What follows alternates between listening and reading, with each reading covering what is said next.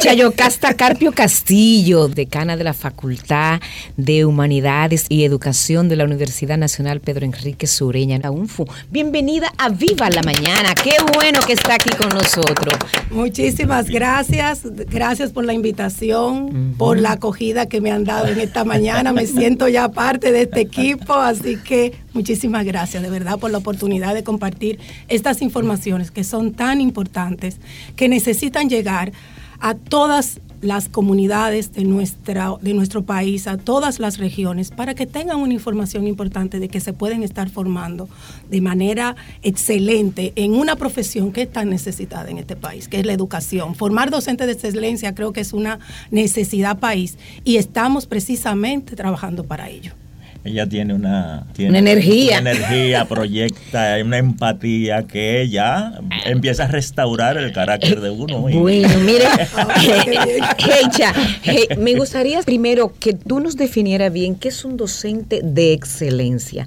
Aparte de lo que eh, tiene que tener vocación, ¿verdad que sí? Pero todas las cosas, ese perfil que tiene que tener ese docente de excelencia que ustedes quieren formar ahí en la Universidad Pedro Enrique Sureña UNFU. Bueno, vamos a empezar por la parte interna de ese individuo que se forma como docente de excelencia. Es un docente empático, una persona que sobre todas las cosas le apasione enseñar.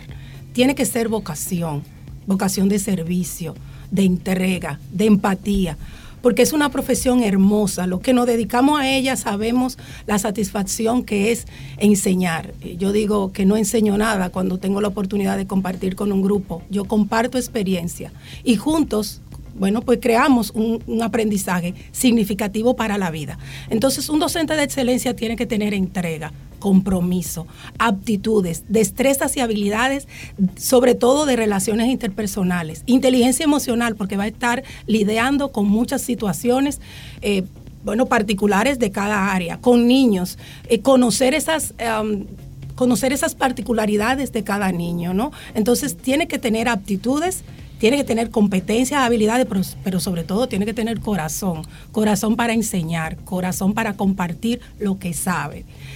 Puedo hablarle muchísimo, pero también tiene que tener ese compromiso de querer formarse, porque es importante la vocación, pero es muy necesaria la formación, ese prepararse a nivel de académico, tener una licenciatura, tener una, un posgrado, una especialidad, una maestría, hacer diplomados. Eh, ahora mismo, hace unas, unos meses yo impartí un un diplomado en acompañamiento pedagógico, ¿no? Ese acompañamiento tan necesario que necesitan nuestros docentes. Es decir, que en sentido generar compromiso, disciplina y amor por lo que haga cada uno. Suponemos que, que realmente hay que tener muchas herramientas, porque un, un psicólogo, no necesariamente maestro, eh, debe hurgar dentro de lo que una persona es a través de sus actitudes, leer esa lectura en, las cosas que hace, cómo se comporta.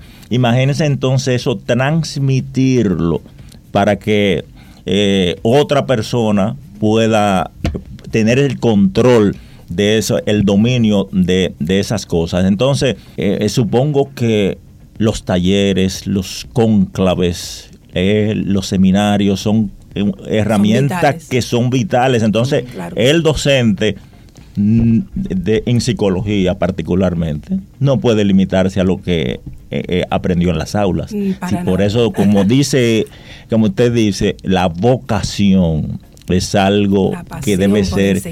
entonces, ¿cuánto ¿Cuánto es el, el, periodo principal? ¿Cuatro años? Sí, la licenciatura. La licenciatura. Sí, bueno, quizás comenzar informando que hay, hay todo lo que es una formación, una oferta académica, ¿verdad?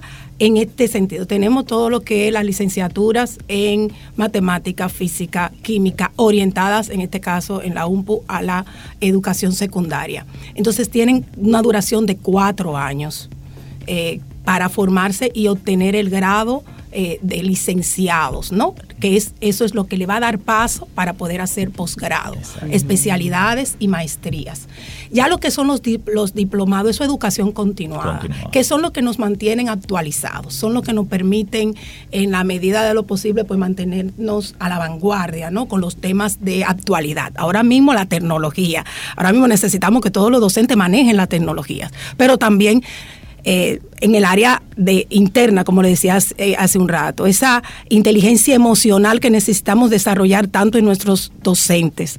Necesitamos desarrollar empatía, autoconocimiento, autocontrol, porque se, se ven muchas situaciones en nuestros centros educativos. Entonces hay, que, hay, hay una necesidad imperante de formarlos de manera integral, de manera holística. Yo necesito ver ese docente en todas sus dimensiones, hasta espiritual que necesitamos formar un docente que tenga también la espiritualidad, que tenga la formación, que tenga la vocación, que tenga la emoción, la inteligencia emocional, que tenga la empatía, para que pueda ser efectivo en las aulas. Y pueda transmitir a los niños, a los adolescentes, a los adultos también esa, esa transmitir ese conocimiento de manera efectiva que tanto necesitamos que se transmite. Es magia. Yo digo, yo, yo hago magia. yo, hablo siempre con en mi clase. Formo, formo gerentes. Pero, ¿cómo puedo formar un gerente si no empiezo desde la base, desde autoconocerse? desde ese conocimiento que nos da esa satisfacción de yo saber quién soy. ¿Quién es Eisha Carpio? Y el amor propio básico también. Bueno, base de, ese autoconocimiento es la autoestima, amarse, valorarse, respetarse, entenderse, comprenderse, aceptarse, para poder evolucionar, para poder trascender, para poder ser en un sentido general. Profesora, ¿y cómo es un laboratorio? ¿Eh? ¿Cómo se hacen las clases de, de laboratorio de esa carrera? Bueno, tenemos lo que son las prácticas docentes que ha sido una de las, eh, yo pienso que esta normativa 0915, que es de la que le estoy hablando, ¿no? Formando estos docentes de excelencia, contempla seis prácticas docentes, que son las que han, yo creo que han, han venido a cambiar un poco todo lo que es la dinámica de la formación docente. Estas prácticas, los, los jóvenes están en los centros educativos con seis prácticas, donde se forma desde la práctica, desde el hacer, desde el ser, en las aulas. O sea que ellos están teniendo un laboratorio eh, vamos a decir, experienciar, porque están viviendo cada, cada situación que se vive en las aulas, con los niños, con las aptitudes, con, las, con los docentes, compartiendo con docentes ya eh, formados, eh, con experiencia. Entonces eso hace que el estudiante vea modelos que quiere imitar, vea, eh, eh, vea cómo, cómo es una gestión de aula efectiva y no efectiva, puede discernir mm. porque ha venido con una formación desde las aulas nuestras mm. y viene a esta práctica práctica docente, como le llamamos, y ahí entonces vamos a decir que es el laboratorio donde ellos están formando. De ese laboratorio y de esa práctica, ellos tienen que hacer algún recuento de, decir de esa experiencia, claro. qué un informe, qué hay de positivo, qué hay de negativo, qué ellos sugieren. Cada, cada práctica, bueno, tiene una calificación, o sea, ahí tenemos supervisores que pasan a, a, validar qué se está haciendo y cómo se está haciendo y claro que al final hay un recurso, un insumo que se da de esa práctica. Ahora, la práctica 6, precisamente su trabajo final de grado, lo, lo que nosotros conocemos como la tesis, ¿verdad? Es precisamente una investigación-acción que se lleva desde esa aula, que es lo que ellos han podido detectar una necesidad y con base en ella hacen lo que es una investigación, acción, que cómo voy a solucionar ese problema que se está dando en el aula. Y ese es su trabajo final.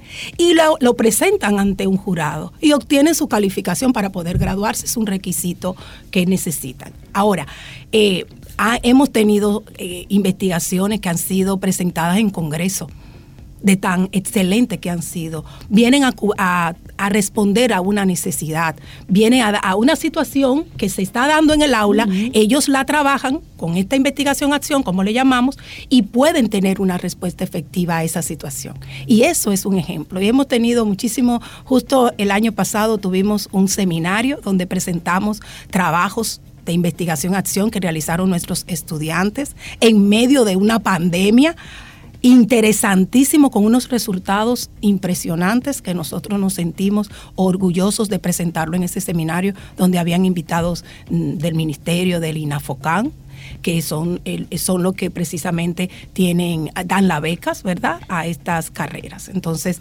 eh, todo ese laboratorio del que usted habla y, la, y, los resultados de lo que usted me acaba de preguntar vienen dados en este trabajo de investigación. Qué bueno que sea así, porque aquí a veces se acusa mucho a las instituciones superiores de que se investiga poco, y sobre todo en el área científica más profundo.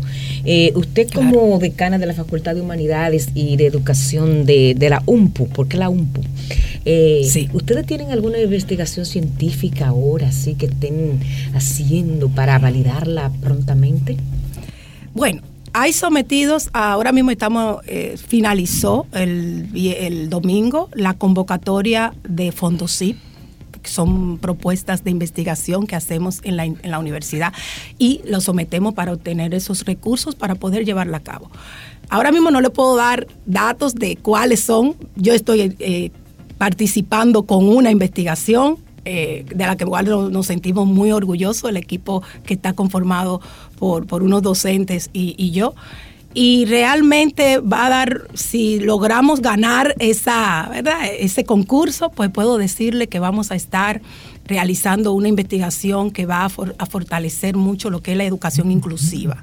Entonces qué tan necesaria es y que gracias a Dios nuestra universidad tiene lo que es la licenciatura en educación especial, que no sé si la conocen, entonces ahí estamos formando docentes también de educación especial y eh, la investigación está tiene ese, con ese está trabajando esa rama entonces hay muchas investigaciones que se están trabajando desde la facultad eh, conjuntamente con eh, tecnología, porque como le, hice, le comenté hace un rato, la tecnología emergente están impactando de manera positiva a lo que es la educación. Estamos trabajando en eso. Los estudiantes están realizando investigaciones sumamente, eh, sumamente que van a tener gran impacto al momento de que se han presentado los hallazgos.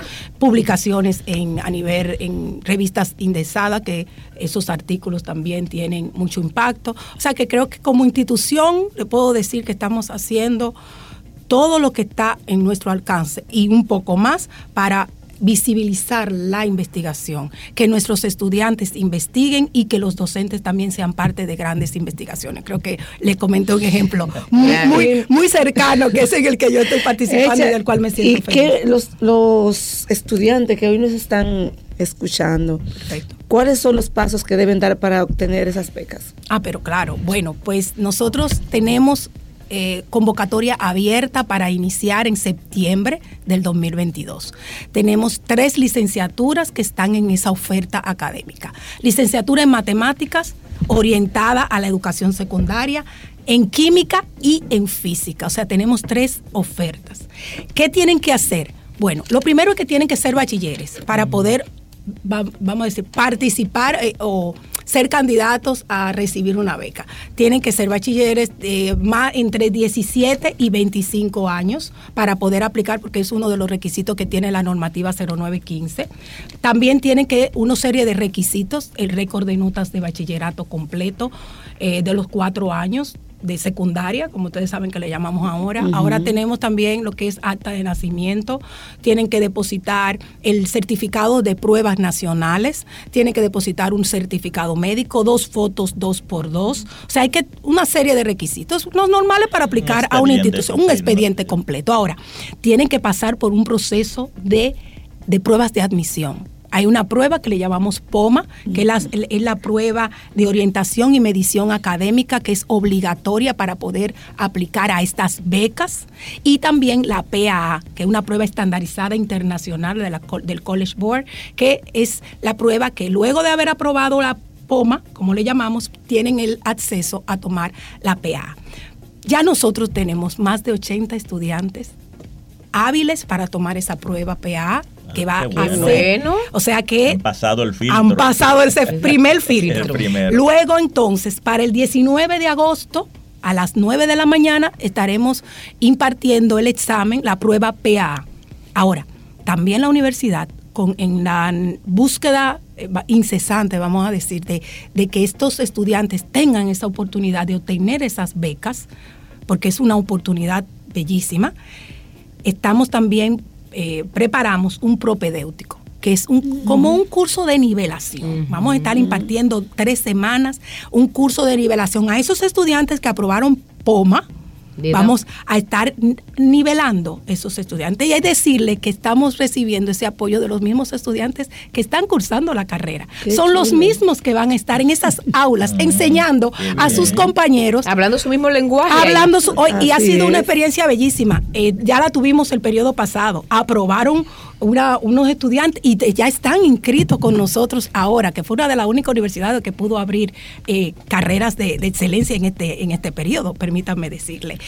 Luego, bueno, pues luego que se que cursen este propedéutico, pues para ya para eh, septiembre, si, si aprueban la PA, bueno, pues entonces eh, eh, pasa todo lo que el proceso de aplicar a la beca en INAFOCAN y luego entonces la inscripción. Es todo un proceso. Ahora, la universidad tiene también departamentos prestos para servirle a los estudiantes. Tenemos el departamento de admisiones, que si, pueden anotar el correo a, admisiones.umpu.edu.do, pueden mandar un correo para buscar todo lo que son las informaciones. También están los teléfonos 809-562-6601 en las extensiones 1069, 1014, 1022 y 1023. Pero además tienen el apoyo 100% del director de la Escuela de Educación el licenciado José Suriel, que también está comprometido con esta meta de que para septiembre se pueda abrir todas las carreras que estamos que tenemos en nuestra oferta académica. Que también va a estar por aquí el señor Suriel. Entonces las becas Excelente. las becas son en química, física y, matemáticas. Orientadas a la educación. Son mm. tres licenciaturas.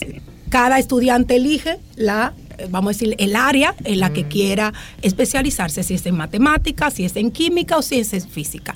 La universidad está trabajando en, robustecer su oferta. Ya yo, próximamente vamos a estar ofreciendo eh, educación física. También estamos, eh, vamos a decir, trabajando para lograr que la licenciatura en educación especial entre bajo la normativa 0915 y que los estudiantes que quieran estudiar esa carrera también puedan eh, aplicar para tener becas 100% por Son 100% las 100%. qué interesante. 100%. ¿Cuánta es la edad que tú dijiste? 17 a 25. Ay, Dios mío, ya no califico. Mira, no. me, llama la atención, ¿por qué química, física y matemáticas? ¿Hay más demandas de esos profesores? Bueno, lo que pasa es que el ministerio tiene todo lo que es un, vamos a decir, un programa de detectar necesidades, ¿verdad? Entonces hace, eh, ve la necesidad de la región y asigna a cada universidad, bueno, pues las eh, carreras en el área en la que nosotros podemos presentar planes de estudio. Como nosotros solo ofrecemos esas tres, pero hay otras instituciones que ofrecen lenguas extranjeras, eh, ofrecen física, biología y química juntos, o sea, eh, hay diferentes universidades que tienen diferentes ofertas. Ahora, va a depender de la necesidad puntual del área, de la región. Entonces, ellos son los que asignan las becas. El INAFOCAN es el encargado de asignar a, la universidad tiene, UMPU tiene 80 becas en estas tres licenciaturas. 80 becas, qué bueno. Eh, un ejemplo. Eh. Ah, no son 80, son más. Ahora mismo son más. Son más. Yo tengo 40 por cada una de las carreras. Estamos hablando de que no son. Si logro 40 estudiantes en matemáticas, pues los 40 van a tener su beca. O sea que lo que necesitamos es que los estudiantes apliquen, que tomen sus pruebas, que, que aprueben la PA y que, que cumplan con los requisitos que están establecidos, porque eso sí es exigente, tienen que tener de 17 a 25. Si ¿Y por qué 26, en mis tiempos? no pueden tener bien los míos. 25 años más un día no pueden tener. Eh, bueno, sí, hay un trabajo que se hace desde el INAFOCAN y se evalúa. 26 es lo que no tienen. Entonces, pero en el trayecto vamos a decir que no hayan llegado a los 26. que no hayan llegado a los 26. porque eh, recuerden, perdone, recuerden que hay, hay todo lo que es un proceso de formación. Imagínense cuatro años. Un estudiante se gradúa con 30. Sí. No, no, no sé si me doy a entender, o sea, es, a, largo plazo que se está viendo. También aplicar a los concursos, que ustedes saben que tenemos los concursos de oposición para obtener las plazas. Eso es otro proceso. Entonces, se quiere que los estudiantes cuando se gradúan tengan la oportunidad de tener una vida útil en el sistema educado eh, nacional, pues vamos a decir que efectivo, ¿no? Esa energía que está bien Tratando de integrar a la juventud lo más pronto posible a ese sistema que lo necesita. Que tanto lo necesita. Entonces, eh, eh, cuando hablamos de, la carrera docente, la palabra vocación le llega a todo el mundo. igual como con los médicos y otras carreras. Entonces, esa parte de la vocación, porque como está muy en boga, hay mucha gente que quiere estudiar por el dinero, porque se está pagando bien, etcétera, está de moda. Entonces, eh, hay una manera de aterrizar a, los, a los jóvenes cuando llegan en ese sentido de, lo que es realmente eh, tener contacto con niños, con jóvenes, y que, es la vocación realmente lo que te ayuda a ti a tener esa paciencia y esa pasión por enseñar. Eh, ¿Cómo se mide eso y cómo se trata cuando llegan allá a la universidad los jóvenes? Bueno, nosotros tenemos un departamento, el decanato de estudiantes, que tiene como finalidad eh, vamos a decir, preparar formación, talleres, seminarios en todas las áreas mm, tanto académicas como eh, personales, ¿verdad? Emocionales y demás. Ahora, dentro del ciclo, del, dentro del mismo plan de estudios de las licenciaturas, hay lo que es una, una un tercio de lo que es eh, créditos que fortalecen la parte pedagógica, que es la parte de enseñar, esa parte en la que nos enseñan la didáctica, esos recursos con los que contamos, las técnicas de evaluación. Todo eso se forma en las aulas, gestión de aula efectiva, manejo, la psicología, se trabaja lo que es la, psicología del, niño, eh, trabajamos lo que es el el desarrollo evolutivo del niño desde que es concebido hasta que muere. O sea, todo lo que son sus etapas evolutivas. Se trabajan desde las aulas. Todas esas, esas competencias están para ser desarrolladas desde las aulas en, durante estos cuatro años que ellos se van a estar formando. O sea, formamos un, como le decía hace un tiempo, formamos un profesional integral visto de manera holística. Desarrollamos todas sus competencias, porque necesitamos docentes excelentes, pero competentes para que sean, eh, puedan transmitir ese conocimiento en las aulas. ¿no? Un formador del siglo XXI, un formador que tiene que entender que el, el que eh, eh, que, a quien tú estás formando es el ciudadano del mundo, de una sociedad cada día más globalizada y sobre todo, como tú hablas, integral, holístico. Ya no es doy dos son cuatro y enséñalo. Ya eso, eso, eso pasó. Porque la, preocupación del compañero Smerling es, es, muy válida. es muy válida. hemos hablado, la preocupación que hay de los enganchados a partir de lo atractivo que está ahora, por ejemplo, eh, la situación salarial de los, de los maestros y todo eso. Entonces ahora muchas personas eh, dicen, yo voy a estudiar eh, para maestro, pero no es por esa vocación. Lo que le apasiona. sí, lo que le apasiona, lo que nosotros conocemos como un verdadero ejercicio del magisterio. Pero yo puedo, puedo pecar de decirlo, lo que voy a decir, pero entiendo que es, cierto. Todo lo que han dicho, yo puedo seleccionar, estudiar educación por todas esas eh, variables de las cuales ustedes han conversado. Estamos de acuerdo. Pero en el momento en el que se encuentran en las aulas y están teniendo esas experiencias diarias con ese entorno, con esos niños, con esas eh, con todas esas técnicas, realmente hay una transformación. Hay una transformación que, se tiene que dar porque si no van a hacer algo durante toda su vida que no le gusta. Van a ser amargados. Porque no van a vivir lo que hacen. Goethe decía que lo, lo, que convierte la vida en una bendición no es hacer lo que nos gusta, es que nos guste lo que hacemos. Y si nosotros amamos lo que hacemos, vamos a ser felices para toda la vida. Yo soy una mujer feliz porque hago lo que me apasiona, hago lo que me gusta. Y usted se imagina escoger, escoger estudiar medicina sin que me guste solamente por lo que cobran los médicos. ¿Qué va a pasar? Es duro. Es muy difícil. Ahora, así mismo va a pasar con el docente. se va a salir no va a estar en el sistema educativo, no va a enseñar porque no va a tener la paciencia que se necesita para enseñar, no va a tener el amor, la pasión por la enseñanza, no va a tener el compromiso, la disciplina, no va a tener todo eso que necesitamos para nosotros ser efectivos en nuestros trabajos. Mira, eh, eh, tú hablas, Geisha, con una pasión, con una emoción. tú vives lo que eh, hace. mi pregunta va dirigida hacia eso. quisiera ser alumna. Claro. Quisiera verla. Sí, mi pregunta va dirigida a lo que tú haces. Tú eres la decana de la Facultad de Humanidades y de Educación de una de las universidades más tradicionales de aquí, emblemática, una universidad que siempre ha mantenido su prestigio, la UNF. Me gustaría saber tu rol allí, tu desempeño, tu día a día ahí en la universidad? Bueno, pues es un reto bellísimo que tengo por delante.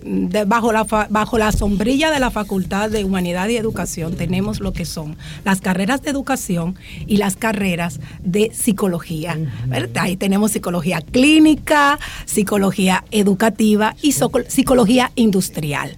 Entonces, bajo la sombrilla de, la, de, educación tenemos las tres carreras, la licenciatura en educación, de la cual le conversé, y también la educación especial. Entonces, el, mi rol fundamental, gestionar los recursos de manera efectiva fortalecer todo lo que son los procesos académicos internos para poder eh, tener calidad en el servicio que brindamos a nuestros estudiantes. Nosotros tenemos una, yo tengo un, un compromiso con la calidad, con la calidad en el servicio que brindamos. Y los directores que están bajo esta sombrilla, bajo mi acompañamiento, yo no dirijo, yo acompaño, soy una líder eh, democrática y sobre todo participativa, pues formamos un equipo un equipo para lograr los proyectos que, que, la, universidad se proponga. Eh, la UMPU, como mismo usted lo ha dicho, es una universidad tradicional con una trayectoria eh, realmente admirable, ahora mismo con una posición, un prestigio, un reconocimiento de que tiene mucha calidad en lo que hace, que es enseñar. Entonces nosotros nos comprometemos con esa visión, con esa misión institucional. Y mi, y mi rol, como le decía, me amo lo que hago, porque sé la trascendencia que tiene cada acción que tenga yo dentro de la facultad. Eh, el señor rector, la vicerrectoría académica, ha puesto el, vamos a decir, la confianza en nosotros para llevar a llevar hacia adelante esa facultad. Y tiene que ver con todo, todo lo que es el servicio que se brinda desde las escuelas, todo lo que el proceso de matriculación, de inscripción, hasta de captación, porque mira dónde estamos aquí promoviendo las licenciaturas tanto la, la, directora de la, de la, Escuela de Psicología como el licenciado, como el director de la Escuela de Educación, eh, están abocados a atraer candidatos a que los estudiantes quieran estudiar nuestras carreras, sean parte de nuestro, de nuestro equipo. Entonces, creo que que lo que hago tiene mucha trascendencia. Creo que cada acción que hacemos tiene impacto en, en, la universidad, pero también a nivel nacional. Yo creo que yo, al menos, eso es lo que a mí me mueve cada día levantarme en las mañanas. Todo lo que puedo hacer por la sociedad, todo lo que puedo hacer por la institución y por mí, porque tengo dos hijos a los cuales soy su ejemplo y necesito seguir transmitiendo ejemplo ejemplo sano, ejemplo de, de, mujer luchadora, de que se enfoca y se concentra en obtener resultados. Objetivos claros, pero también hay que trabajar para poder obtener esos objetivos. Y yo estoy, bueno, 100% comprometida con mi visión y con mi misión hacia lograr ser una de las universidades más prestigiosas de nuestro país, nacional e internacional. Yo creo que yo, yo tengo mucha visión. Yo quiero también trascender mares y océanos. que nos reconozcan como una universidad de, calidad. Bueno, yo creo que en ti hay una persona que la va a proyectar y la sigue proyectando y la seguirá proyectando muy bien. Mire, profesor, usted sabe de comunicación porque él es profesor de comunicación. Una comunicadora nata usted tiene ahí, imagínese. Nos gustaría que nos volvieras a repetir lo de la inscripción, cuándo comienza y cuándo termina el periodo de, para las becas, ah, para los estudiantes que nos están escuchando y que quieran ser docente de excelencia estudiando en la Universidad Nacional Pedro Enrique Sureña. Que me dijiste que las eh, eh, que ofrecen, las especialidades que ofrecen es matemáticas, eh, Química, física, orientadas a educación secundaria. Y tenemos abiertas admisiones. Precisamente todos los miércoles del mes de julio se estarán impartiendo los exámenes POMA. Todos los miércoles tenemos el miércoles 6 de julio a las 9 de la mañana, de 9 a 12, una tanda y otra de una y media a 5. O sea que el miércoles mañana tenemos dos, dos tandas, mañana y tarde. Tenemos el próximo 13 de julio a las 9 de la mañana, el 20 de julio a las 9 de la mañana y el 27 de julio a las 9 de la mañana. O sea que todo julio se van a estar impartiendo eh, pruebas POMA.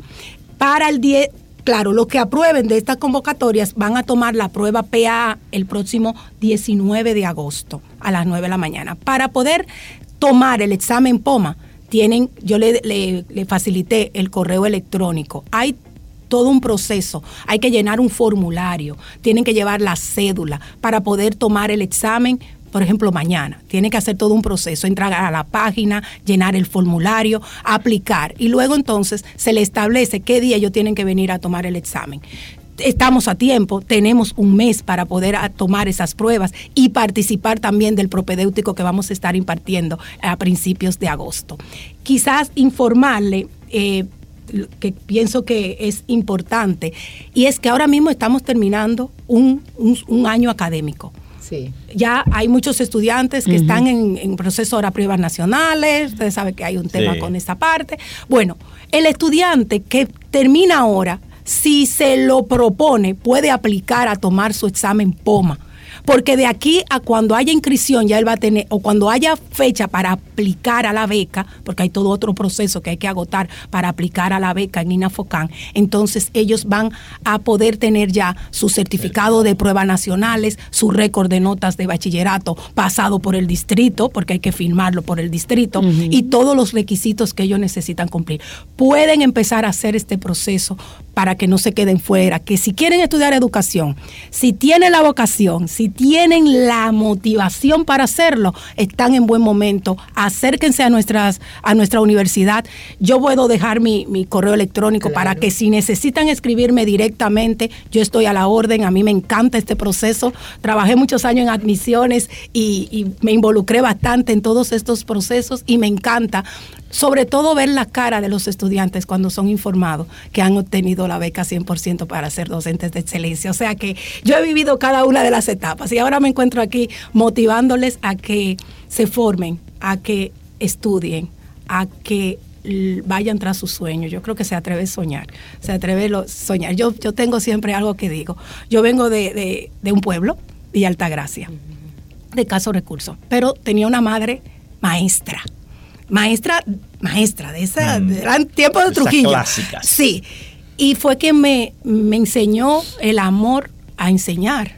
O sea, a través de su ejemplo, yo quise ser docente, yo quise hacer lo que ella hacía, porque era una de las docentes más, ah, más reconocidas en mi pueblo. Entonces, gracias a mi formación, gracias a su ejemplo, gracias a lo que ella pudo inculcar en mí, yo soy lo que soy hoy que me siento orgullosa de quién soy hoy. He atravesado muchos desiertos, claro que sí, pero puedo dar testimonio de que a través de la formación, a través de la educación, a través del, del continuo, de la motivación y del compromiso conmigo misma, he podido llegar bien lejos, he podido transmitir, he podido cambiar, he podido vamos a decir, eh, dejar un legado. Entonces ya para mí me siento sumamente alegre y yo creo que lo que quiero para todos nuestros jóvenes en República Dominicana es precisamente que sean ejemplos, que, que estudien, que se formen, porque sí se puede. Se puede obtener lo que sea que se quiere, siempre y cuando haya amor y pasión por lo que se hace. Qué bien, señores, un aplauso,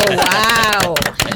Esto ha sido una cátedra aquí que nos ha dado Geisha Yocasta Carpio Castillo de Villa Altagracia. Así mm, es. Una zona muy bonita de nuestro país, decana de la Facultad de Humanidades y, de, Educación de la Universidad Nacional Pedro Enrique Sureña, nuestra querida UMPU. Así es que muchísimas gracias por haber estado aquí en Viva la Mañana. Las puertas siempre se estarán abiertas y sobre todo para traer estas buenas nuevas de becas. Gracias, a ustedes, gracias a ustedes por la invitación, por el, el ambiente tan ameno y tan hermoso que se ha dado esta mañana. Yo encantada y sobre todo comprometida con este proyecto. Y cuenten conmigo para lo que ustedes entiendan que yo pueda servirles. Muchísimas gracias. muy buenos días para todos. Gracias. Nos vamos al cambio porque aún nos queda muchísimo más en Viva la mañana.